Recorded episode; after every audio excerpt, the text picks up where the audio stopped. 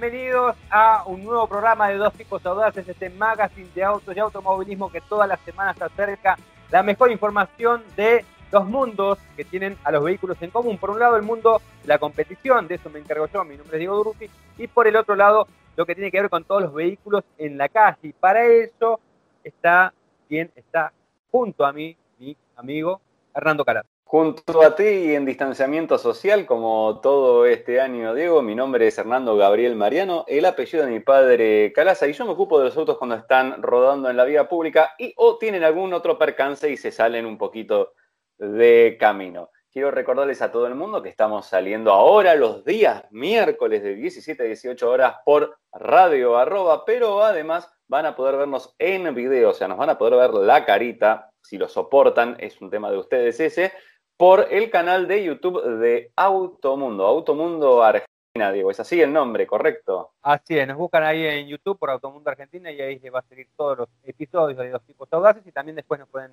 eh, reescuchar o escuchar por primera vez en Spotify, en Google Podcast, en Apple Podcast y en demás plataformas digitales. Así que bueno, dicho esto, dicho esto, nos eh, sumergimos en el contenido que tenemos, un contenido variadísimo con cosas realmente muy, pero muy buenas. Vamos a ver un poco, en mi caso, de eh, Lewis Hamilton, que es el piloto más ganador en la historia de la Fórmula 1, mal que le pese a la gente, a los, a los que no son fanáticos principalmente de, de Lewis Hamilton. También una novedad, vos fíjate lo que son las cosas, ¿no? Que hemos hablado varias veces de la Extreme y eh, un poco jocosamente esta categoría, ¿cómo, cómo, cómo se llama? Extreme. Si corrieran en Córdoba. Si corrieran en Córdoba, sería la Extreme E. Pero bueno, por esas cosas del destino, vamos a tener que saber y muchas cosas de la Extreme E, porque en 2021 va a venir a la Argentina. Así que, así que vamos a hablar un poco de la categoría. ¿Aplausos? Aplausos, aplausos. Por favor. Un gran anuncio, un gran anuncio. Y bueno, también, eh, si queda tiempo, si queda tiempo, preparé algo sobre que me pediste ya en su momento eh, de vehículos de Fórmula 1 que no corrieron en la Fórmula 1. ¿eh? Así que es, una serie de notas que estamos haciendo en Automundo. Así que bueno, les voy a traer un vehículo fabricado en la década del 60, mediados del 60, y bueno, eh, vamos a hablar de esto si, hay tiempo, si no, en eh, los bonus de dos tipos audaces, es decir, si se nos termina el tiempo en Radio Arroba, seguimos un ratito más en YouTube y ahí van, a tener el bonus track para que vean que nosotros le hacemos el aguante a todo el mundo acá y la información no la vamos a retasear, Diego. Yo por mi lado te voy a contar, eh, tengo algunos temas bastante interesantes. Primero, el Fiat Tipo se renovó. Vos me decís, el Tipo no se vende más en Argentina, pero es un auto que interesa mucho siempre a la gente y estaría bueno que volviera. Vamos a ver qué posibilidades le quedan. Luego vamos a hablar de Juanes, que tiene el Tesla negro, Ampliaremos la información más adelante. Y por último, tengo dos temardazos muy interesantes. El primero tiene que ver con algo en la industria automotriz que se llama puerta suicida. ¿De qué se trata? ¿Por qué se llama así? ¿Por qué no la vemos tan seguido en los autos de producción? Bueno, todo eso te lo voy a estar contando acá en mi Calaza File. Me parece bárbaro. Supongo que mucho no se ve justamente por la denominación. del, de, este sistema de apertura de puertas, ¿no? Eh, podrían haberle puesto asesina, así que imagínate. Claro, cosa. Si, andás medio bajoneado, no es como para andar eh, con ese tipo de auto porque te invita, ¿no? Mira, te voy a decir algo, que entre suicida y asesina prefiero por lo menos haber tomado la decisión yo, ¿no? De tirarme por la puerta. Pero ya vamos a estar analizando cómo es el tema. Y por último, y no menos importante, algo que se viene el calor, se viene el verano, y la gente se pregunta, ¿el alcohol en gel lo puedo dejar adentro del auto o se va a prender, va a combustar adentro del susodicho y con él todo el vehículo va a Bueno, bueno, esto, mito o realidad. Hace conmigo, mito o realidad. Lo vamos a estar develando cual limpia parabrisas el señor Diego Durruti en este programardo, programón, programazo, programazazazo, diría una señora que dejó a la nieta almorzando con la gente. Este, y no demos más vueltas, que para eso están las ruedas y los volantes. Metámonos de lleno en la información que es mucha y que es buena. Así es. Bueno, antes de comenzar, les tengo que contar algo. Llegó la Chevrolet Tracker, la nueva normalidad de las SUV. A partir de hoy, acostúmbrate a que tus viajes sean con Wi-Fi, impulsados por un motor 1.2 turbo, sistema de frenado de emergencia, techo solar panorámico, asistente de estacionamiento, cargador inalámbrico y un diseño renovado por completo para que cuando vuelvas a las calles lo hagas más equipado que nunca. Muy bien, Diego. Y vos sabés que cuando vuelvas a las calles vas a querer llevar tu sanitizante contigo eh, para cuidarte en las distintas situaciones. Te sanitizás, yo qué sé, por ejemplo, cuando entras al auto antes de tocarlo y todo, para estar seguro de que tampoco le vas a dejar pegado ni nada. Y acá surge un gran tema. El alcohol es combustible y todos lo sabemos, se prende. O un favorito en alcohol, ¡capum! Si alguna vez se te prende una botellita de alcohol, complicado también, ¿eh? porque puede llegar a explotar también hasta con los vapores que le quedan adentro. Eh, y con esto se han alimentado algunos mitos. Y cuando digo se han alimentado, tiene que ver mucho con las redes sociales, porque he visto que ha circulado por varios lados un posteo con una puerta de un auto toda derretida, como quemada, eh, y tiene algo muy peculiar esto. Vos sabés que en Brasil dice que pasó en Río de Janeiro, en España dice que pasó en más en el auto, que no es una foto de ahora, tampoco nueva. Y ahí es donde uno empieza a dudar. Y como siempre me gusta llamar a la reflexión en dos tipos audaces y decirte que la información de las redes sociales puede ser buena para, para por ahí conocer algo, difundir algo, pero cuando es un simple post y no tiene un artículo que lo respalde o cuando no tiene un medio serio que esté respaldando ese artículo, te recomiendo investigar un poco más y no darlo por hecho. Digo, no le crees a Montito que vive a la vuelta de tu casa si te cuenta algo medio raro, ¿por qué le vas a creer a un desconocido en una red social? Dicho esto, dicho esto, me zambullí en la web, quedé atrapado, porque web quiere decir red, así que vamos a decirle que empecé eh, eh, atrapado en información a buscar respuestas. ¿Y qué es lo primero que descubro? Que el alcohol, el alcohol, para prenderse fuego, necesita más de 360 grados de temperatura, grados centígrados, estamos hablando obviamente. Eh, entonces, acá hay algo que sí tiene que ver con cómo se forman estos mitos. Sabemos, y esto sí es una información que nosotros hemos difundido, que un auto al rayo de sol puede duplicar la temperatura del exterior. Es decir, si hacen 40 grados, el auto puede estar a 80. Ahora, entre 80 y 360 es como mostrarte a un ser, es como mostrarte a un ser humano peleando contra un tiranosaurio rex y que esto no sea Jurassic Park. ¿Se entiende? No hay manera, no conviven, no, no, no coexisten estos dos elementos. Además de todo esto, encontré las declaraciones del señor Juan Antonio Gabaldón, voy a dar nombre y apellido porque cualquier cosa lo van a buscar a él, no a mí, que es secretario del Colegio de Químicos de la Comunidad Valenciana. Él fue el primero que aclaró esto de los 363 grados centígrados y además lo que el señor nos ha estado comentando es que tiene glicerina el alcohol eh, en gel, lo cual también es un elemento que impide que haga combustión. En combustión no, no explota. Ahora, lo que sí estamos recomendando, creo que desde que había empezado la pandemia, es no dejar expuesto al sol el alcohol, pero por el tema del alcohol, especialmente en gel, por el tema de que va perdiendo justamente el alcohol. Inclusive el frasco sí deja. Entonces acá, para, porque siempre está el terraplanista que te tira un contraargumento que parece muy verídico, ¿no? Y te dice, pero pará, yo dejé una vez un encendedor de esos berretas, ¿viste? De, gas y explotó. Otro te dice, una lata que no sé qué pasó. Sí, claro, son elementos, primero, que son gases, y segundo, que son mucho más rígidos, no tienen pérdidas de ningún tipo de evaporación. Em, y entonces están, aparte, a presiones mucho más extremas. Esto no está a presión adentro del frasco. Vamos a hacer dos recomendaciones entonces. Eh, lleva siempre tu alcohol en gel, tu alcohol sanitizante, eh, como le quieras decir. No lo dejes en la cabina del auto ahí suelto, perdido, en términos generales, porque puede perder, eh, primero, su poder sanitizante, y segundo, porque las brujas no existen, pero que las hay, las hay. Tampoco es cosa de andar tentando al destino, como mandándote en el medio de un tiroteo haciendo moonwalker. No se te ocurriría, ¿no? Bueno, dicho esto, Diego, quiero pasar al siguiente pedazo de información de este hermoso programa que lo vas a dar vos, pero te lo voy a presentar yo. Así que, ¿tenés todo listo? ¿Tenés toda la sapiencia para transmitirla ahí? Entonces, que suenen rulos de tambor, redobles, porque Ford presenta.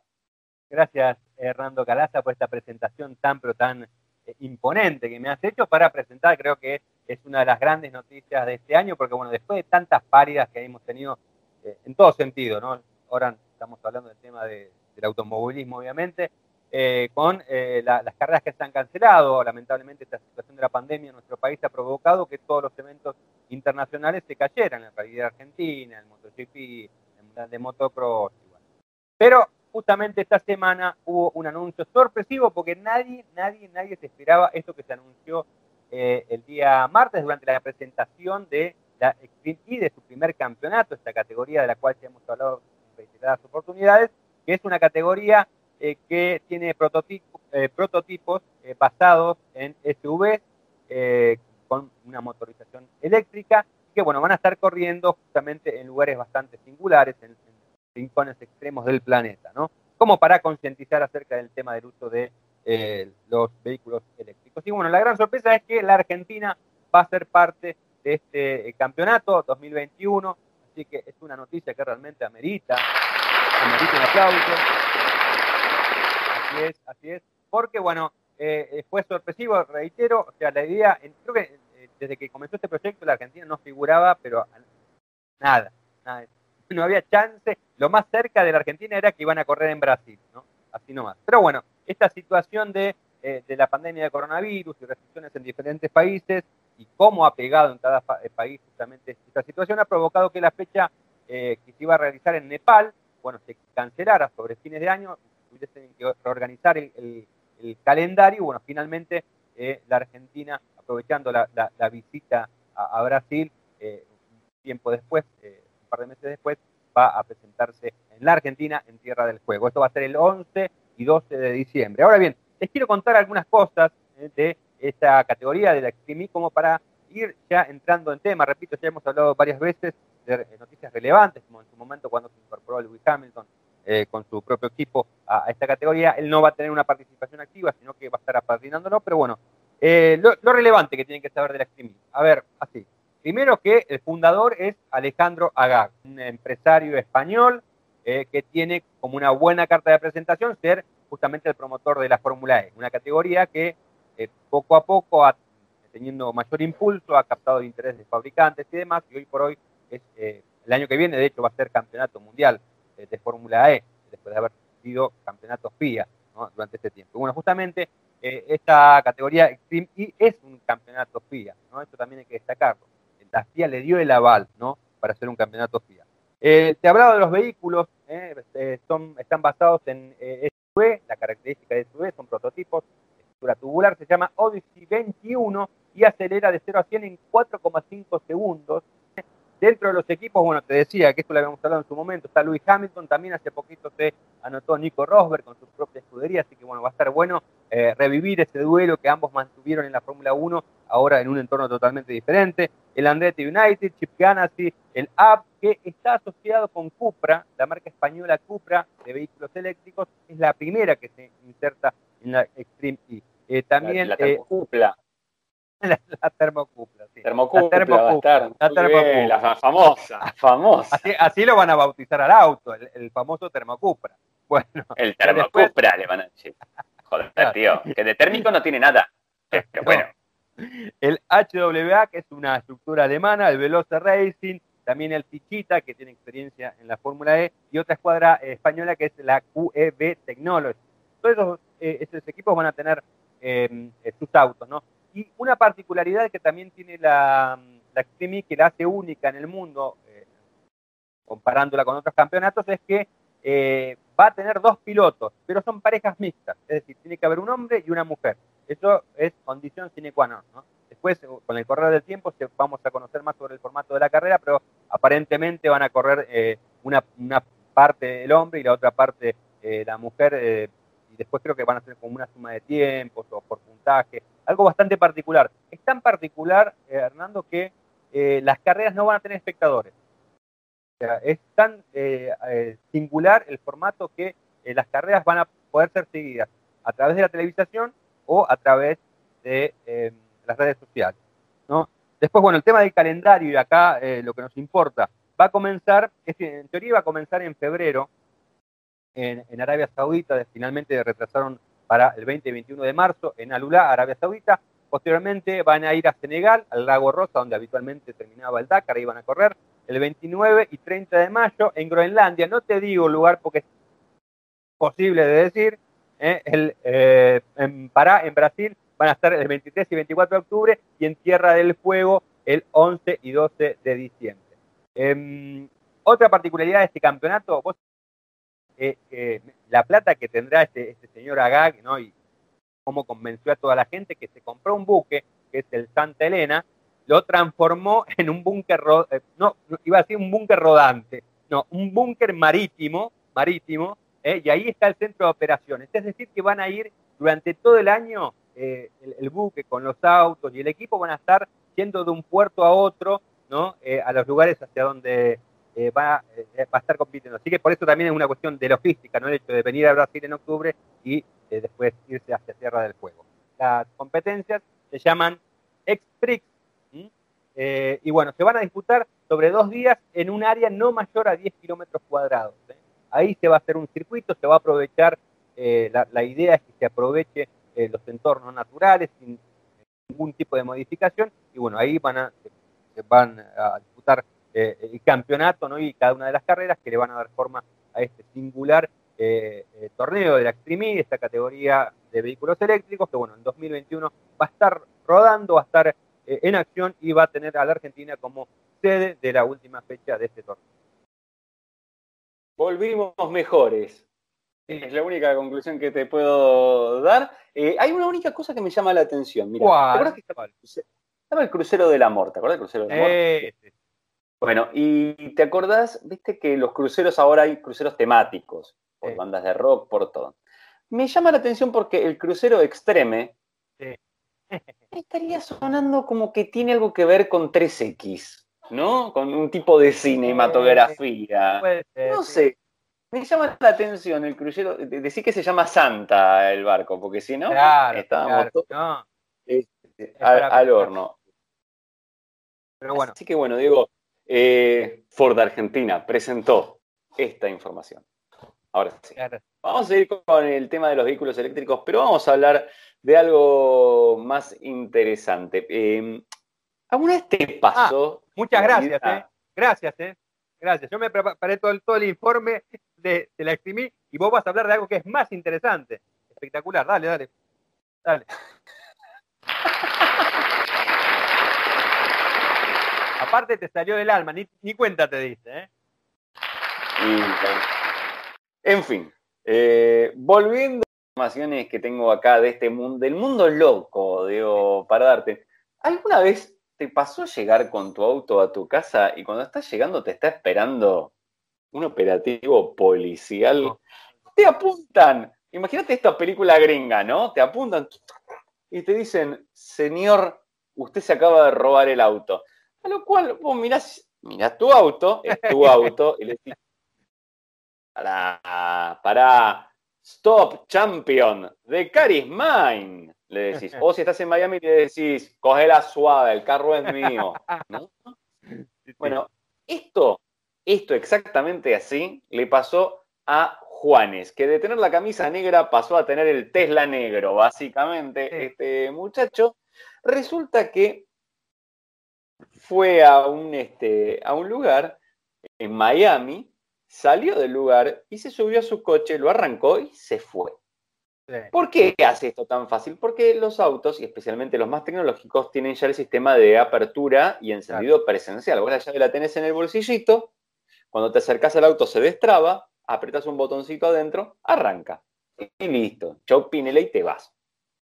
El tema, lo que pasó es que alguien que tenía un Model 3 igualito al de él, mismo color evidentemente y todo, dejó la llave adentro del auto. Sí, sí. Entonces el auto se desbloqueaba solo.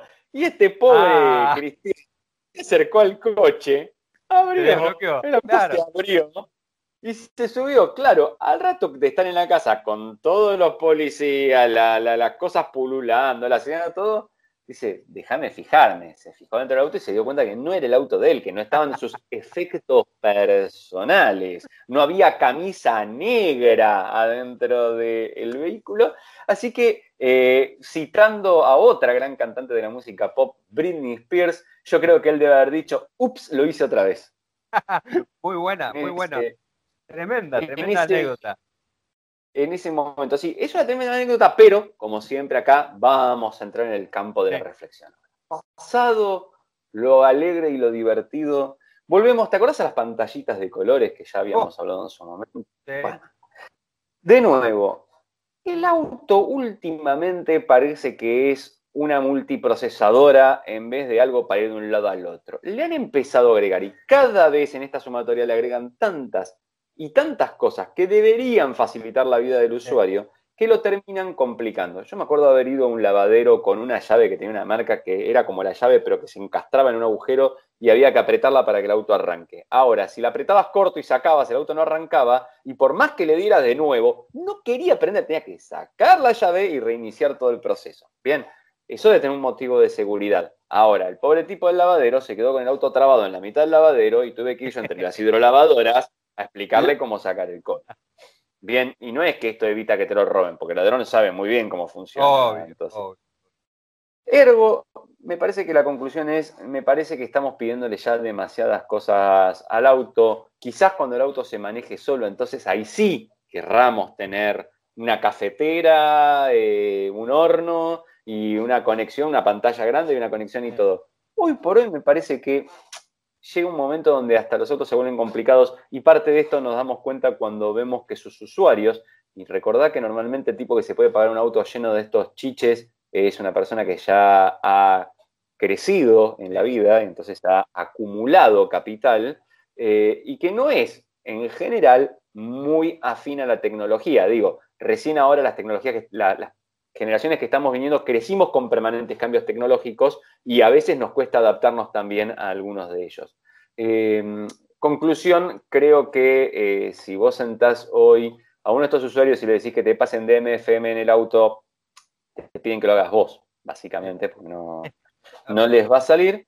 Eh, así que más allá de esta anécdota de nuestro querido Juanes, que fue interpelado por la policía de Miami, eh, quisiera reflexionar y que recordemos que quizás, quizás los autos tienen mucho botón, mucha perilla, mucha función, más que el primer volante de la historia del automovilismo multifunción que nos contaste en el bonus track del programa anterior, así que cualquiera que lo quiera saber, ya saben, tienen que entrar a Automundo en el canal de YouTube y buscar el programa anterior y ver cuál fue esta tremenda narración que nos dio Diego Durruti. Muchas gracias. Sabes que siguiendo con el, tema de las reflexiones, eh, que la voy a tirar como para pensar, ¿no? Porque cuando surgieron las, cajas automáticas, el gran debate era manual o automático. Para mí, y, no, no, no es que eh, tengo una bola de cristal, ni mucho menos, me parece que el gran debate de acá a 10 años, ¿eh? no, no, no va a ser las pantallitas de colores, pero va a tener que ver con el tema de la tecnología. ¿qué, ¿Qué es mejor? ¿El auto que se maneja que vos puedes manejar o el autónomo. Ahí va a estar el debate, me parece. Es muy probable. Hay un debate antes de ese que es muy importante. Es ¿Cuál? ¿Cómo el auto, en el caso de que hay una situación, un intríngulis en el tránsito, ¿no? Por ejemplo, camión que se clava de golpe delante tuyo, vos en rumbo de colisión inminente con el camión, pero podés derivar por la banquina para esquivarlo. Ahora, en la banquina viene un ciclista. ¿Quién decide quién se salva? ¿El auto me tiene que cuidar a mí o el ciclista primero? bueno, se viene, eh, es, viene el lindo debate, ¿eh? El lindo debate se viene. Se viene el lindo eh, debate. Alguien alguna vez dijo que deberían de tener un botón, tipo, ¿te acuerdas cómo eran las balizas del Twingo que tenía la bolita ahí arriba? Entonces, de, decirle ¡A mí! y le pegas rápido. sí, sí, te sacrificas. Bueno. Muy bueno, muy bueno bueno, incluso va a haber, va a haber un momento, ya, eh, va, a haber un momento en que va a haber obviamente una transición entre vehículos autónomos y aquellos que no lo son, ¿cómo va a ser la, regulación de los seguros? O sea, vos cómo puedes regular algo así, ¿no? Eh, ¿Quién tiene la culpa en un, choque, no? Sí, ya chocaron varios autos autónomos de prueba, por ejemplo, desde Google, pero lo que la empresa dice, y eso creo que lo hemos tratado acá, es que en todos los casos fueron los conductores otros autos los que chocaron al autónomo de ellos. O sea, el tipo vio y decía, pare, paró. Y el que venía atrás, ¡boom! Se la dio porque venía distraído. Así que, yo qué sé, veremos, veremos, después lo sabremos, Diego. Así es. Y avanzando con la información, Diego, deja que te diga antes de seguir algo que te va a llamar la atención. Jeep Compass está equipado para tu confort en cualquier aventura. Disfruta tu próximo destino de una forma única. Acercate y consulta en cualquier concesionario oficial. Para más información ingresa a www.jeep.com.ar o comunicate al 0800 333 70 70.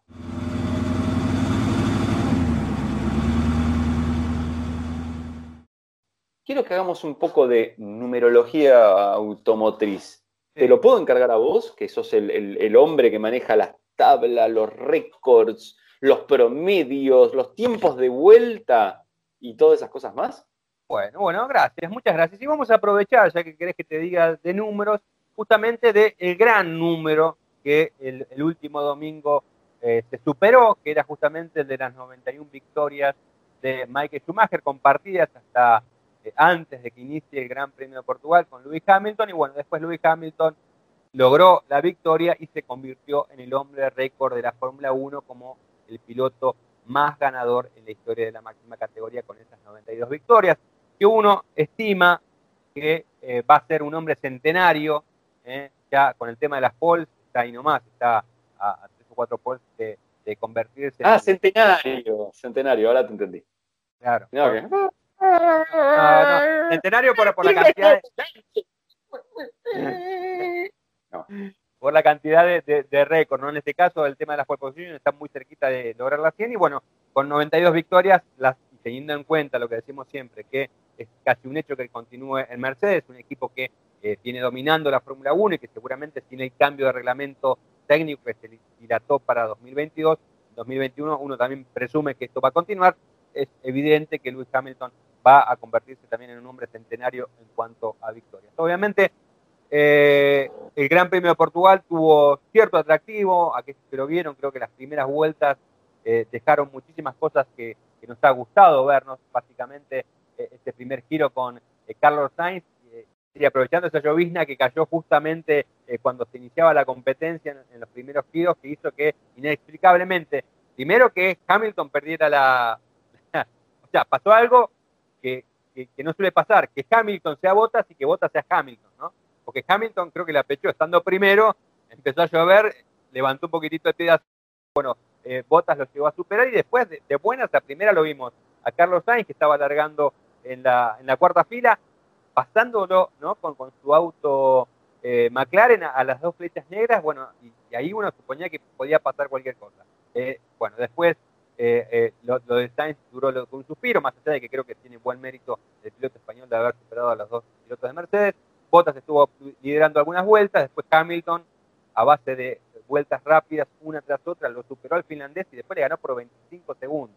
Y dijo que terminó con la pierna calambrada, si no, por ahí le ganaba por más. Eh, creo que ahí apabulló cualquier intento, cualquier intento de, de, de, tratar de no solamente ganarle en Portimao, sino de ser campeón, eh, fue dilapidado con, con esta demostración de manejo ¿no? De, Lewis Hamilton.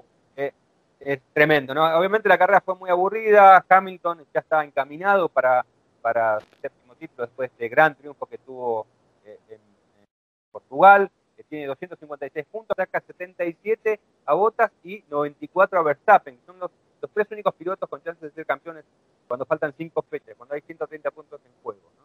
Eh, pero más. Cinco fechas, sí. ¿Ya se acaba? Ya se acaba, ¿viste? Lo que es la Fórmula 1. Y sabes que, mira, dice, mira, yo, creo que esto, esta situación que nos está, nos está eh, ocurriendo, eh, puede llegar a repercutir y mucho en cómo conocemos nosotros el tema de, de la Fórmula 1. Porque va a haber grandes cambios que se van a poder realizar justamente a partir de esta experiencia. ¿no? El hecho, un cambio que ya va a ser que es eh, destacado es el tema de, cuando la Fórmula 1 vaya a Imola el otro fin de semana, van a ser solamente dos días de actividad. ¿no? Después el hecho de por ahí repetir circuitos. O sea, toda esta situación de la pandemia de coronavirus y demás, eh, hay que ver si esto se normaliza el año próximo, eh, si todo vuelve a la normalidad. La categoría quiere hacer 23 carreras, entre ellas una visita a Arabia Saudita. ¿Viste? Yo no sé cuánto.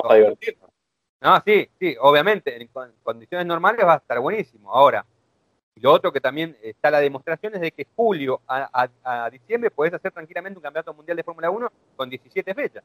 eso también es para, tenerlo en cuenta. Hay que ver cómo eso, cómo ese esquema puede llegar a cuadrar en el futuro. Es decir, por ahí tenés, haces dos campeonatos, ¿eh? haces un, campeonato para no ganadores, ¿eh? Eh, permitís a, pilotos novatos correr en la Fórmula 1, no sé, digo cosas, ¿no? Y después iniciás un campeonato mundial más extenso. Eh, un montón de, variantes a, raíz de, todos estos cambios que ha demostrado la Fórmula 1 poder llegar a cabo. Pero bueno, no me quiero ir del tema de lo del Gran Premio de Portugal y bueno, hicimos la reseña de, estos 92 éxitos del hombre récord de la Fórmula 1 que va a llegar, eh, obviamente va a igualar el récord de Schumacher, va, a superar el récord de, va, a dejar nuevas marcas en victorias, podios, eh, vueltas lideradas y demás, obviamente. Pero lo otro quiero resaltar, y creo que vas a coincidir conmigo, que siempre decimos que o siempre se dice que las carreras son de autos, pero los que definen son los pilotos. Creo que en el Gran Premio de Portugal eh, quedó expuesto eso con esta gran primera vuelta de Kimi Raikkonen. Lo de Raikkonen creo que fue espectacular, fue realmente para sacarse el sombrero. Eh, hay que agradecer que la Fórmula 1 de hoy en día nos permite disfrutar de una cámara on board al instante y ver cómo el finlandés, eh, que es el piloto con más carreras en la categoría, eh, pasó del decimosexto al séptimo lugar y poquito después en la segunda vuelta quedó sexto tras superar a, Charles Leclerc. Las maniobras que hizo eh, Raikkonen con una pista que estaba complicada, media resbaladiza justamente por el tema de la lluvia, como yo creo que todos cuando vimos la cámara on board hicimos así con la punta de los dedos cómo llevaba el volante, eh, obviamente estaba bien, bien aferrado, pero era como que lo llevaba con la punta y pasaba para un lado, pasaba todo bien, todo bien, todo espectacular, ¿no? Y esto, repito, creo que nos demuestra que en el automovilismo eh, las carreras son de autos, pero definen los pilotos. Sigan definiendo los pilotos cuando las condiciones así lo permiten. Lamentablemente, después se empezó a secar, ¿no? Y eh, se vio la triste realidad de Alfa Romeo, que había quedado 16 y 17 en clasificación y sorpresivamente estaba en el sexto lugar. ¿Por qué? Cuando la normalidad volvió, ¿qué pasó? Ahí nos dimos cuenta que, si bien definen los pilotos, las carreras siguen siendo de autos. Muy, muy, muy buena reflexión, Diego. ¿Qué, programa reflexivo que nos hemos vuelto, la verdad. Nos quiero, nos quiero felicitar a ambos, a ambos dos, o sea, tú y yo. Eh, creo que, estamos muy, muy, felices. Es la edad, yo creo que es la edad, yo creo que es la edad. Es la edad que nos hace que nos tiremos flores, básicamente. Sí, tal cual. Más que estar sabios. Pero bueno. En fin. Bueno, y vamos a hablar ahora, Diego, en lo que me toca a mí, de algo no tan interesante esta vez. ¿Está bien así? ¿Te gusta que, lo haya presentado así esta vez? Quizás no tan interesante como esos 10 posiciones de, Kimi, como Sainz, demostrando lo que son los españoles pilotando, que a vos te gusta mucho verlos, correr siempre, salvo que esté, se pongan negativos, pero a vos te gusta mucho. Eh, y más allá, y de botas que creo que necesita que le vaya a cambiar las suelas urgente porque esas botas van resbalando por todos lados. Pobre tipo, aparte termina la carrera y mira y dice, yo no sé dónde me saca el tiempo, no, no sé cómo hace, no, no sé. Es como, bueno, en fin. Y Flete, pobrecito, que escuché unas declaraciones cruzadas con Bitono que fueron sanguinarias directamente. Igual, Le dijo segundo piloto, Bitono. Igual la declaración creo que fue un poco medio sacada de contexto no, no, no dijo exactamente que era un segundo piloto. yo quisiera esperar. Yo la verdad que querés que te diga, eh, estoy bregando para que en alguna de estas carreras armemos el cuadrado de barro y se den. Y listo, ya está. Basta. que se agarren. Y listo, si total se lo tiene merecido. Bueno, vamos a pasar ahora, Diego, a uno que supimos tener, que se fue, que posiblemente podría volver pero como forma de fichas, como Alf, por ejemplo. como Alf. Claro, que volvió como forma de fichas. Y estamos hablando del Fiat Tipo. Bueno, nosotros el tipo ya lo conocimos. Tipo fue no solo un producto de Fiat que se produjo acá en Mercosur y que lo hemos tenido, era una plataforma de autos, en realidad, que tenía Fiat en ese momento, que sirvió para darnos desde Alfa Romeos, 155, por ejemplo, el Tempra, el Tipo, nos dio Lancia Delta también en, su momento, Fiat Coupé, varios productos, muchos productos estaban basados en esa plataforma. Como eh, históricamente hace la marca, genera un nombre que es, como el Gollum, ¿viste? Que vos lo haces y está todo genial hasta que se te va, se te descontrola y tenés que tirar. Eh, y Tipo volvió unos años después y lo tuvimos en Argentina, un producto hecho en Turquía, yo te diría que es una Europa clase B quizás, o una Europa del Este, eh, y era un producto que era difícil de clasificar. ¿Por qué?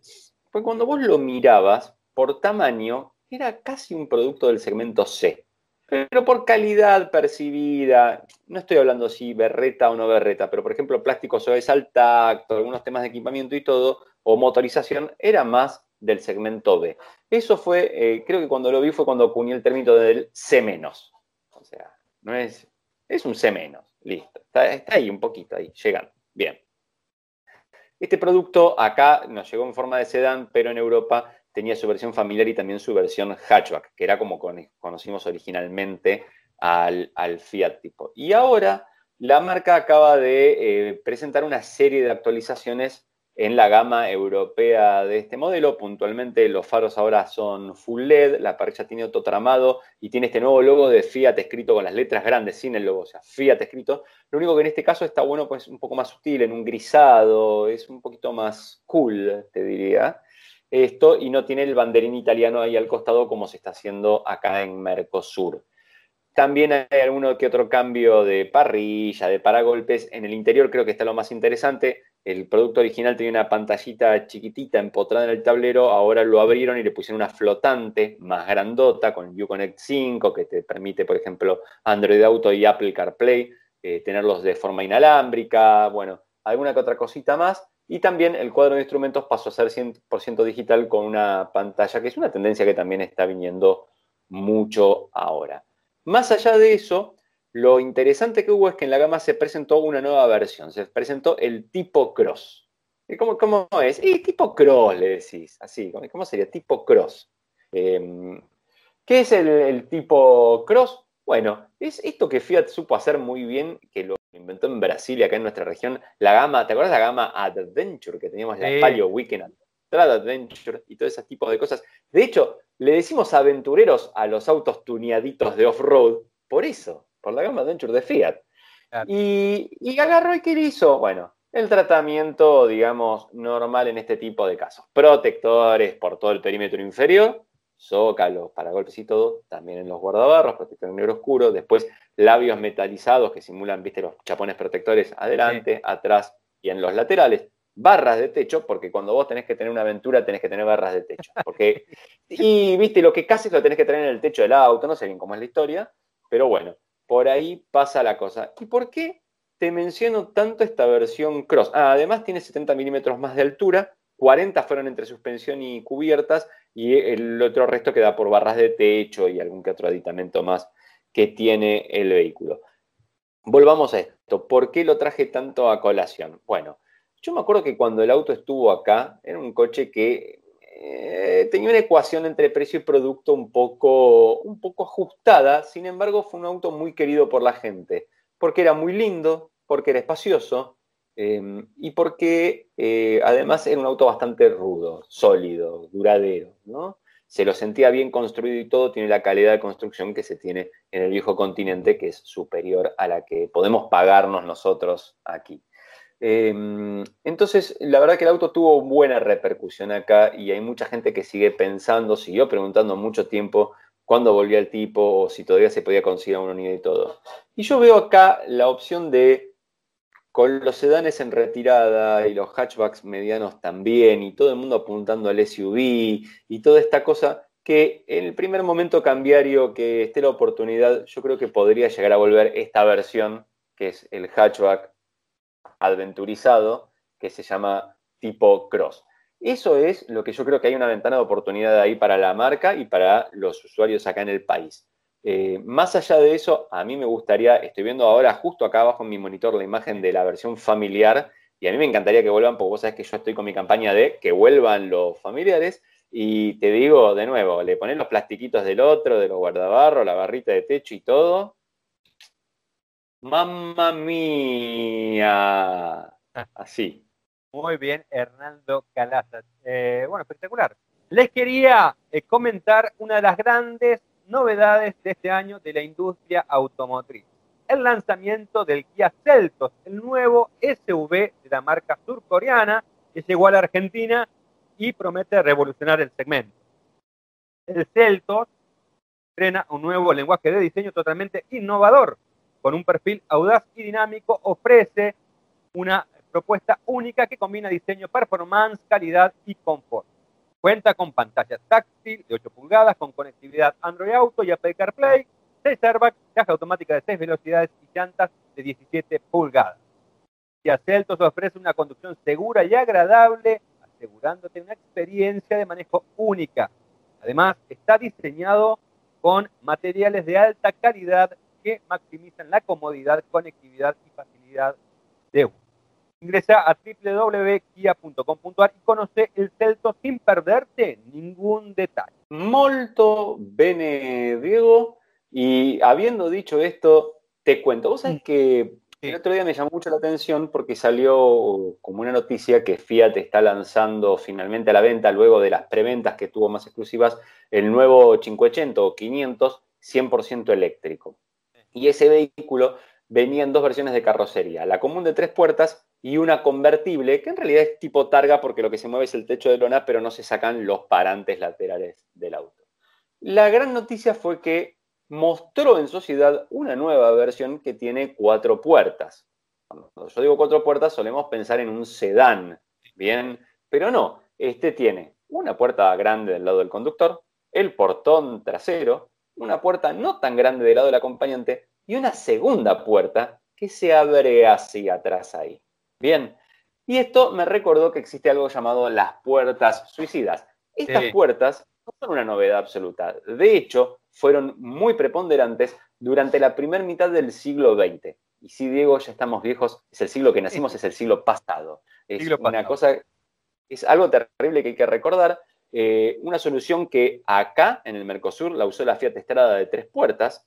Ojo, eh, hay que tener un auto con puerta suicida para el Mercosur. También la usó Lancia, claro, la usó Lancia y Rolls Royce, por ejemplo, como para que tengas una idea son puertas que las vemos en el 90% de los concepts. Pero, a ver, ¿de qué se tratan estas puertas que se abren para atrás? ¿Qué ventajas tienen? ¿Por qué se usan tan pocos, están en todos los concepts? ¿Por qué llegan a la producción tan poquitas de esas? Bueno, parte de la explicación que te voy a dar, te va a dar la explicación de por qué se llaman suicidas también. A ver. Agárrate, ¿eh? Bueno, mira, la idea es muy brillante. Básicamente esto es lo que vemos en los concepts. Vos las puertas las atás para el lado em, contrario una de la otra. Aclaremos este punto. No solo tiene que tener cuatro puertas un auto para tener puertas suicidas. Yo me acuerdo que, por ejemplo, el de KW que tenía mi viejo tenía las puertas delanteras con la bisagra sobre el pilar B, abrían para atrás. Claro, Claro, Y había varios deportivos biplaza que también las puertas batían para atrás. Pero vamos a hablar ahora de los que tienen cuatro puertas que abren en sentido contrario, o sea, las delanteras hacia adelante y las traseras hacia atrás, en sentido contrario al de giro del vehículo, también de circulación de, del vehículo.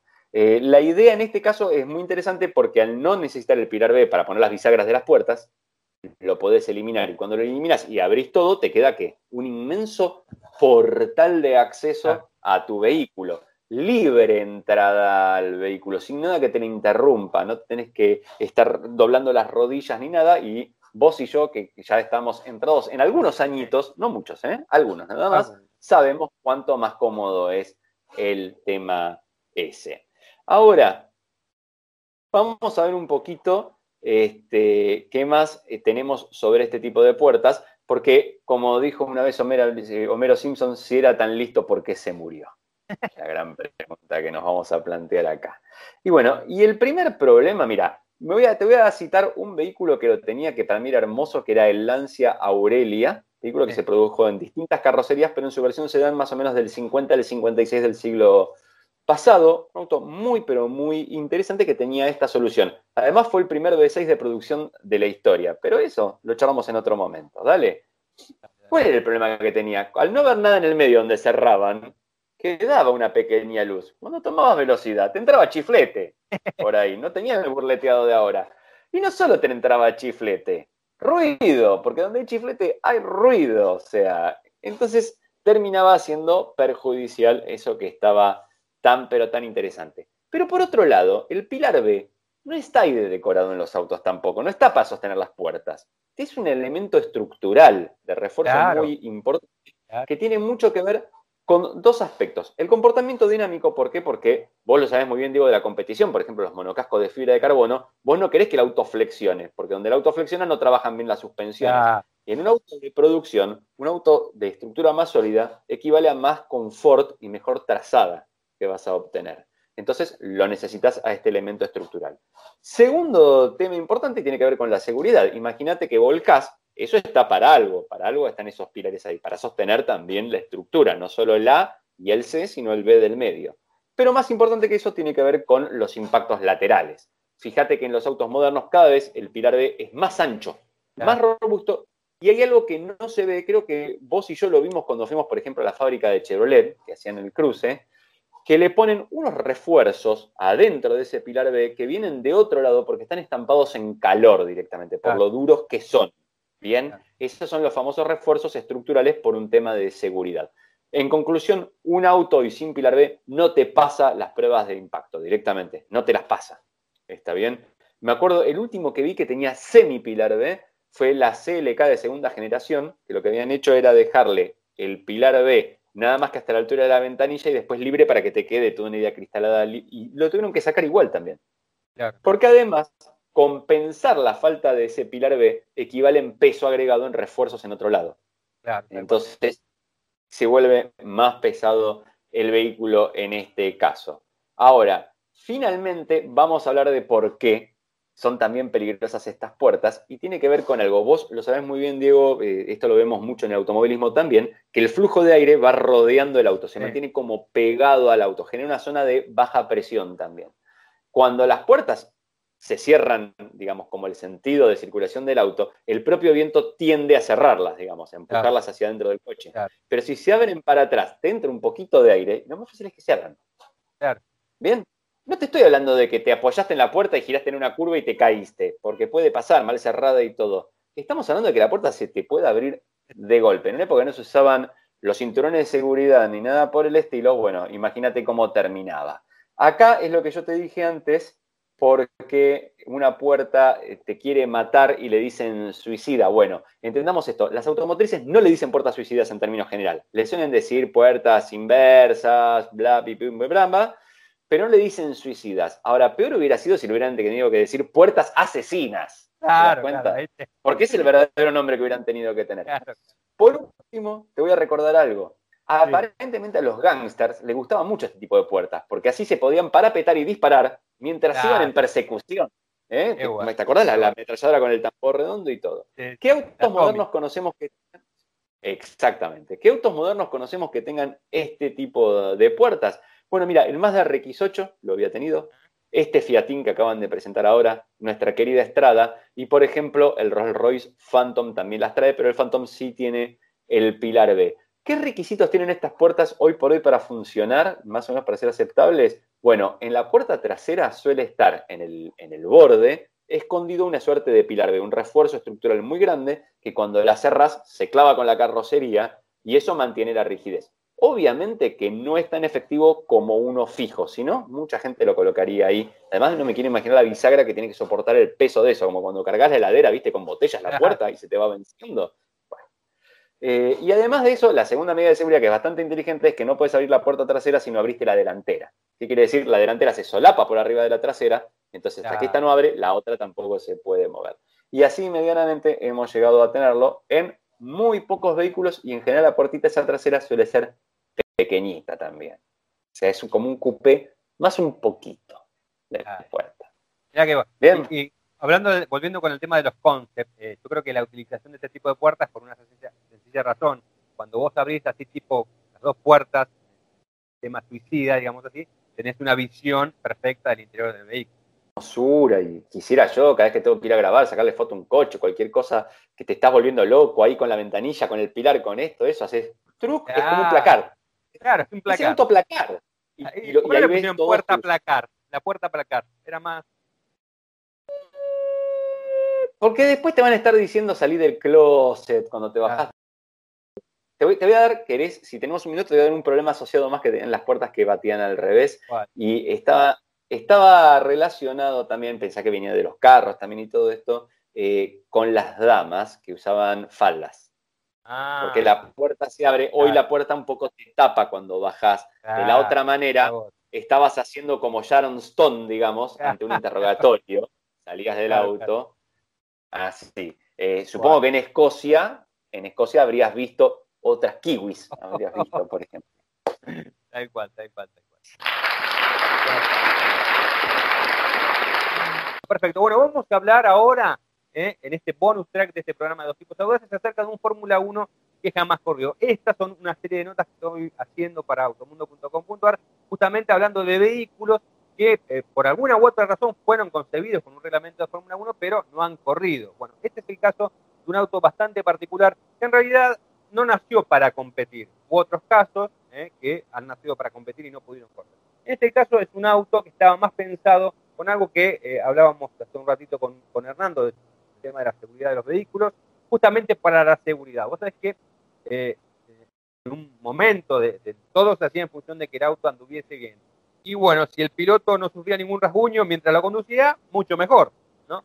Bueno, pero bueno, esto en, la década del 60, ¿no? Cuando la Fórmula 1 recién tenía unos pocos años, recordemos que comenzó en 1950 el campeonato, en, la década del 60, eh, casi mediados, fines de la década, eh, a un periodista, vos fíjate que a quién se le ocurrió, no se le ocurrió a ni, a un dueño de equipo, ni a nadie, a un periodista dijo, che, ¿por qué no hacemos un auto de Fórmula 1, pero con las medidas de seguridad lo, más que podemos hacer, todo lo más que podamos hacer.